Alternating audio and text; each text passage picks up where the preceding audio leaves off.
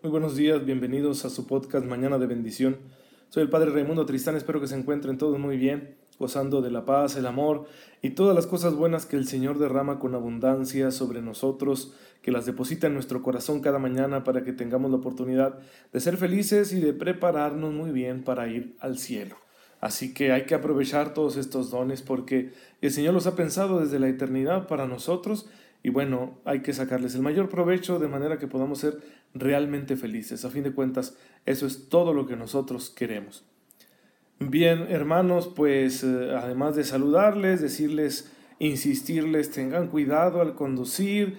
Eh, recuerden que ahorita las lluvias pues son repentinas, ¿verdad? Vienen de pronto y, fuertes. Eh, nuestras calles aquí en la ciudad se inundan con mucha facilidad y, luego tenemos problemas, así que hay que conducir con mucho, pero mucho cuidado. El día de ayer en la noche, que nos cayó un chubasquito, pues yo venía eh, de, una misa y me venía dirigiendo hacia el seminario y eh, de pronto cayó ese chubasco y todas las calles se inundaron y en el trayecto, que no fue mucho, eh, fue en la parroquia del Espíritu Santo, hasta el seminario, pues que me encontré varios choques, ¿sí? por, por nuestra imprudencia al manejar. Entonces tengamos mucho, mucho cuidado en esta época de lluvias. Eh, hay que cuidarnos y hay que cuidar también a los demás. Entonces manejemos con precaución y demos gracias a Dios por el don de la lluvia, porque lo necesitamos muchísimo. Nuestros campos y nuestras ciudades también, todo nuestro ambiente requiere este precioso don y bueno, pues hay que estar agradecidos con Dios que nos lo concede. En este año se tardaron, creo yo, un poco en llegar las lluvias, pero al fin nos han llegado, entonces pues a disfrutarlas y agradecerlas, ¿sí? Siempre con ese cuidado porque la lluvia tiene sus peligros. Y bueno, nosotros estamos hablando aquí en el podcast de este tema tan importante para nuestra fe católica, que es mm, la moral, la dimensión moral, la dimensión ética de la fe de la iglesia. Estamos profundizándolo. Ayer decíamos, hablábamos de esta cuarta idea que, que yo les comentaba, cuatro ideas fundamentales para poder entender el sentido, la naturaleza de la dimensión moral de nuestra fe. Pero ahora, pues vamos a estar hablando solo de la cuarta idea, que es que mi vida moral es una respuesta a una llamada. Yo respondo a una llamada. Estoy diciendo que sí, estoy haciendo opción, optando por el llamado que el Señor me hace de, de decirme, sígueme, al decirme sígueme me está diciendo, sé como yo, vive como yo. Y cuando nosotros decimos, sí Señor, yo creo, yo te seguiré, entonces estamos aceptando una determinada moral. No es una imposición externa, es un acuerdo con mi propia conciencia porque yo quise, yo lo decidí y yo dije que sí. Me estoy comprometiendo a vivir bajo los términos que el Señor me propone, que son términos amorosos, pero de un amor ciertamente exigente. Y la iglesia nos va a recordar en el Catecismo de la Iglesia Católica esta dimensión a partir del número 1693. Les recomiendo que lo lean. Y la reflexión que nos invita a hacer la iglesia de la dimensión moral de nuestra fe comienza con unas palabras del Papa León Magno, San León Magno, que nos recuerdan nuestra dignidad de hijos de Dios. Estas palabras del Papa nos exhortan a que vivamos conforme a lo que somos. Nos recuerda que hemos sido hechos a imagen y semejanza de Dios y que hemos sido redimidos en Cristo. Y por lo tanto, en esta imagen y semejanza se encuentra ya escondida nuestra vocación, la vocación de ser santos como Dios. Y esta vocación, aunque está un poco opacada debido al pecado, es restaurada por Cristo con la redención. Cuando Jesús con su muerte y resurrección purifica nuestros pecados, nos perdona, nos justifica, nos hace justos a los ojos de Dios, también nos transforma, nos redime, nos libera para que podamos llevar una vida conforme Dios quiere. Nos hace capaces de recibir la gracia de Dios de manera constante y esa gracia va a dar fruto en nosotros. Entonces, esa es la respuesta que queremos darle al Señor. Nuestra vida moral para la iglesia la moral es vida en Cristo. Así le llama el catecismo esta tercera parte. No dice tratado de la moral cristiana o de la moral católica, no. Dice vida en Cristo. la vida en Cristo. Esa es nuestra moral, nuestra conducta ética como cristianos no es otra cosa que vivir en Cristo, vivir unidos al Señor, vivir para Él y vivir con Él. Vivir siguiendo su ejemplo, su enseñanza, vivir siguiendo sus criterios, sus indicaciones para nuestra vida, su orientación. Cristo nos da una orientación definitiva, hace que el ser humano esté orientado hacia el amor y un amor de calidad. Eso es lo que Cristo realiza en la vida de cada uno de nosotros. Por eso nuestra moral es vivir en Cristo. No es un código, no es una técnica, no es nada de eso, ¿sí? No es una idea. Es ante todo una comunión personal, una relación. Tener una relación con Jesús, una relación de amor centrada en, en los misterios de su presencia, los sacramentos, en la escucha de su palabra y por supuesto en la imitación de sus virtudes. Y como a Él le digo yo que sí, le digo, sí Señor, yo te voy a seguir, yo te creo, yo te quiero, yo voy a estar contigo, eh, te prometo, ¿verdad?, seguir tus pasos, pues entonces se espera que habiendo yo dicho esto, yo sea coherente, sea coherente con la manera de vivir de Cristo. Y Él me lo va a recordar en mi conciencia. El Espíritu de Cristo ilumina la conciencia del cristiano para que se acuerde siempre de este compromiso. Cuando yo en lo personal me siento tentado, cuando yo en lo personal experimento un fuerte tirón hacia las cosas que no le agradan a Dios, eh, mi conciencia me dice, oye, acuérdate quién eres. Eres hijo de Dios, eres cristiano, eres sacerdote. Y difícil, ¿verdad? Pero en ocasiones, aunque me acuerdo quién soy, decido actuar contra mi conciencia. Es el pecado. En ese instante estoy decidiendo no amar. Aunque mi conciencia me está diciendo, eres hijo de Dios y el Espíritu de Dios vive en ti, acude a Él, invoca a Cristo para que te defienda del mal. En esos momentos, en esos instantes, yo decido no amar, no servir al Señor, no amar al Señor. Prefiero amar el placer espontáneo que surge de alguna situación pecaminosa. Y estoy traicionando a mi Señor.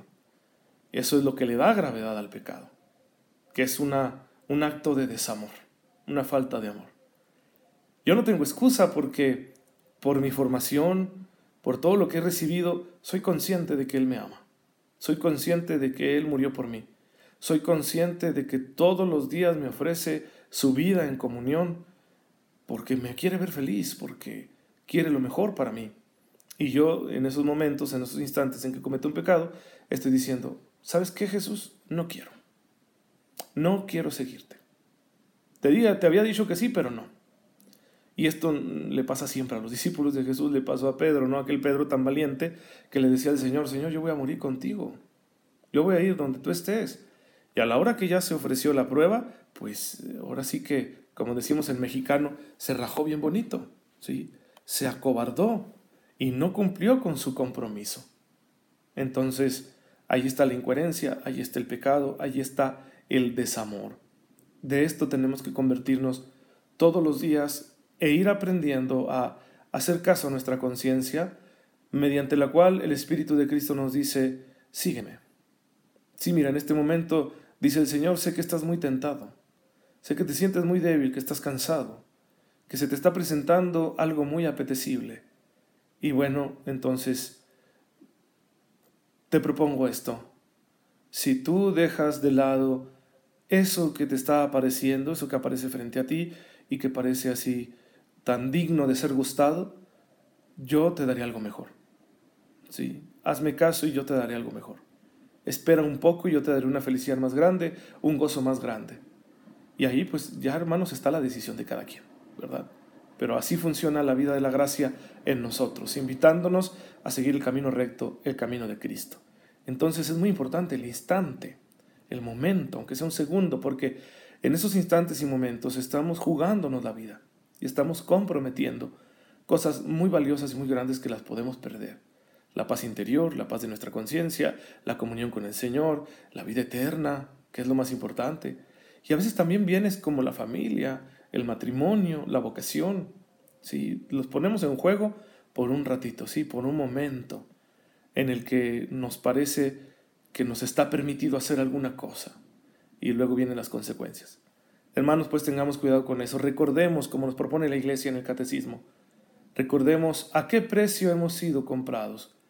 Como dice San Pablo en 1 Corintios 6:20, recuerden que han sido comprados a gran precio. Por lo tanto, glorifiquen a Dios con sus cuerpos. ¿sí? San Pablo dice que con nuestros cuerpos, porque por lo general lo que nos lleva a pecar son nuestros cuerpos. Por lo general lo que nos lleva a, a caer en tentaciones son, son cuestiones carnales, porque el cuerpo, el cuerpo quiere placer, el cuerpo quiere gozar. Si todo tipo de placeres, todo tipo de recompensas naturales, es que todo es delicioso para el cuerpo. Y en ocasiones podemos vivir con esa ley, darle al cuerpo lo que pida. Y, y entonces eso nos lleva a traicionar nuestra vocación como cristianos. Hay que saber esperar y decirle, cuerpo mío, querido, hoy no te voy a dar eso porque sabes que tú y yo estamos esperando algo mejor, el Señor lo prometió y Él nos lo dará. Y para que tengamos la mejor motivación y glorifiquemos a Dios incluso con nuestros cuerpos, privándonos en ocasiones de estos placeres, porque hay muchas ocasiones en las que ciertos placeres no son rectos, no son convenientes, pues para motivarnos a hacer estos sacrificios, eh, Jesús con su Espíritu nos dice, nos recuerda lo que dijo San Pablo, que hemos sido comprados a gran precio. Entonces, antes de dejarte llevar por el impulso, piensa, alguien murió por ti. No murió por ti para que sigas ahí atrapado en tus esclavitudes. No murió por ti para que sigas siendo egoísta. No murió por ti para que te hagas un vicioso. No murió por ti para que practiques la inmoralidad. No murió por ti para que te quedes infelizmente lleno de acciones vacías. No. Él murió por ti para que tengas vida en plenitud, vida en abundancia, y te vayas preparando a ir al cielo. Entonces, al recordarlo, pues sentimos ¿no? El ánimo, la fuerza de decir, no le puedo hacer esto a mi Señor, no puedo. ¿Sí? Muchas veces estará uno en situaciones en las que te van a dar muchas ganas de extender tu mano hacia el fruto prohibido. ¿Sí? Esto a todos nos pasa. que nadie se escandalice de que esto nos pasa, porque nos pasa y es mejor hablarlo. ¿sí? Pero es cierto, ese momento es grave. Entonces, cuando tú te sientas muy impulsado a extender tu mano hacia el fruto prohibido, recuerda a qué precio ha sido comprado. Recuerda a imagen de quién ha sido constituido. Para que tú puedas decirte a ti mismo, no, ¿sí? No voy a extender mi mano hacia ese fruto. Porque estoy esperando algo mejor. Por muy delicioso que me parezca, Señor, te prefiero a ti. Te prefiero a ti aunque por lo pronto me tenga que sentir mal un poco. Yo sé que tú eres lo más importante y lo más valioso y que tú con tu amor me vas a dar la recompensa que merezco, porque tú me amas, por eso lo merezco. Y la recompensa que merezco es estar contigo para siempre. Yo no puedo reducirme a algo que valga menos que eso. Hermanos, pues superemos la tentación en el nombre del Señor, recordándonos una y otra vez a qué precio hemos sido comprados, para que podamos vivir nuestra vida en Cristo. ¿sí? Esa es la moral cristiana, esa es la ética de un católico. Vivir en Cristo. Vivir para Él, vivir como Él, vivir con Él. Y yo les aseguro que habrá mucha felicidad, una felicidad profunda, seria, madura en nuestra vida si nosotros aprendemos a actuar de esta manera. ¿Qué pasa cuando no actuamos así? Lo vamos a ver después aquí en el podcast cuando estemos hablando de la misericordia de Dios, ¿sí? Porque la verdad es que muchas veces fallamos. Pero por lo pronto entendamos que nuestra llamada es no fallarle al Señor, no traicionarlo, sino seguir amándolo hasta en los pequeños detalles de la vida. Bueno, pues vamos a darle gracias a Dios por este día y porque nos ha permitido esta reflexión, Señor. Perdónanos porque nuestro amor por ti suele ser tan pequeño. Perdónanos por todas las veces en que en un instante, en un pensamiento, te hemos traicionado. Y danos la gracia, Señor, de una conversión sincera. Y fortalece nuestra voluntad para que podamos siempre hacer lo que te agrada. Y mantén iluminada nuestra conciencia para que nos recuerde siempre que hemos sido comprados al precio de un gran sacrificio, el sacrificio de tu Hijo, tu Hijo amado Jesucristo nuestro Señor, el que vive y reina por los siglos de los siglos. Amén. El Señor esté con ustedes. La bendición de Dios Todopoderoso, Padre, Hijo y Espíritu Santo, descienda sobre ustedes y los acompañe siempre. Se quedan con Dios, gracias por estar conectados con su servidor en esta mañana. Eh, siempre ténganme ahí presente en sus oraciones, háganme un rinconcito en su corazón y pues nos vemos hasta el lunes porque los domingos no tenemos mañana de bendición, entonces el lunes nos estaremos viendo aquí en este medio que con mucha humildad el Señor nos permite tener. Cuídense mucho, los queremos, un fuerte abrazo y hasta luego.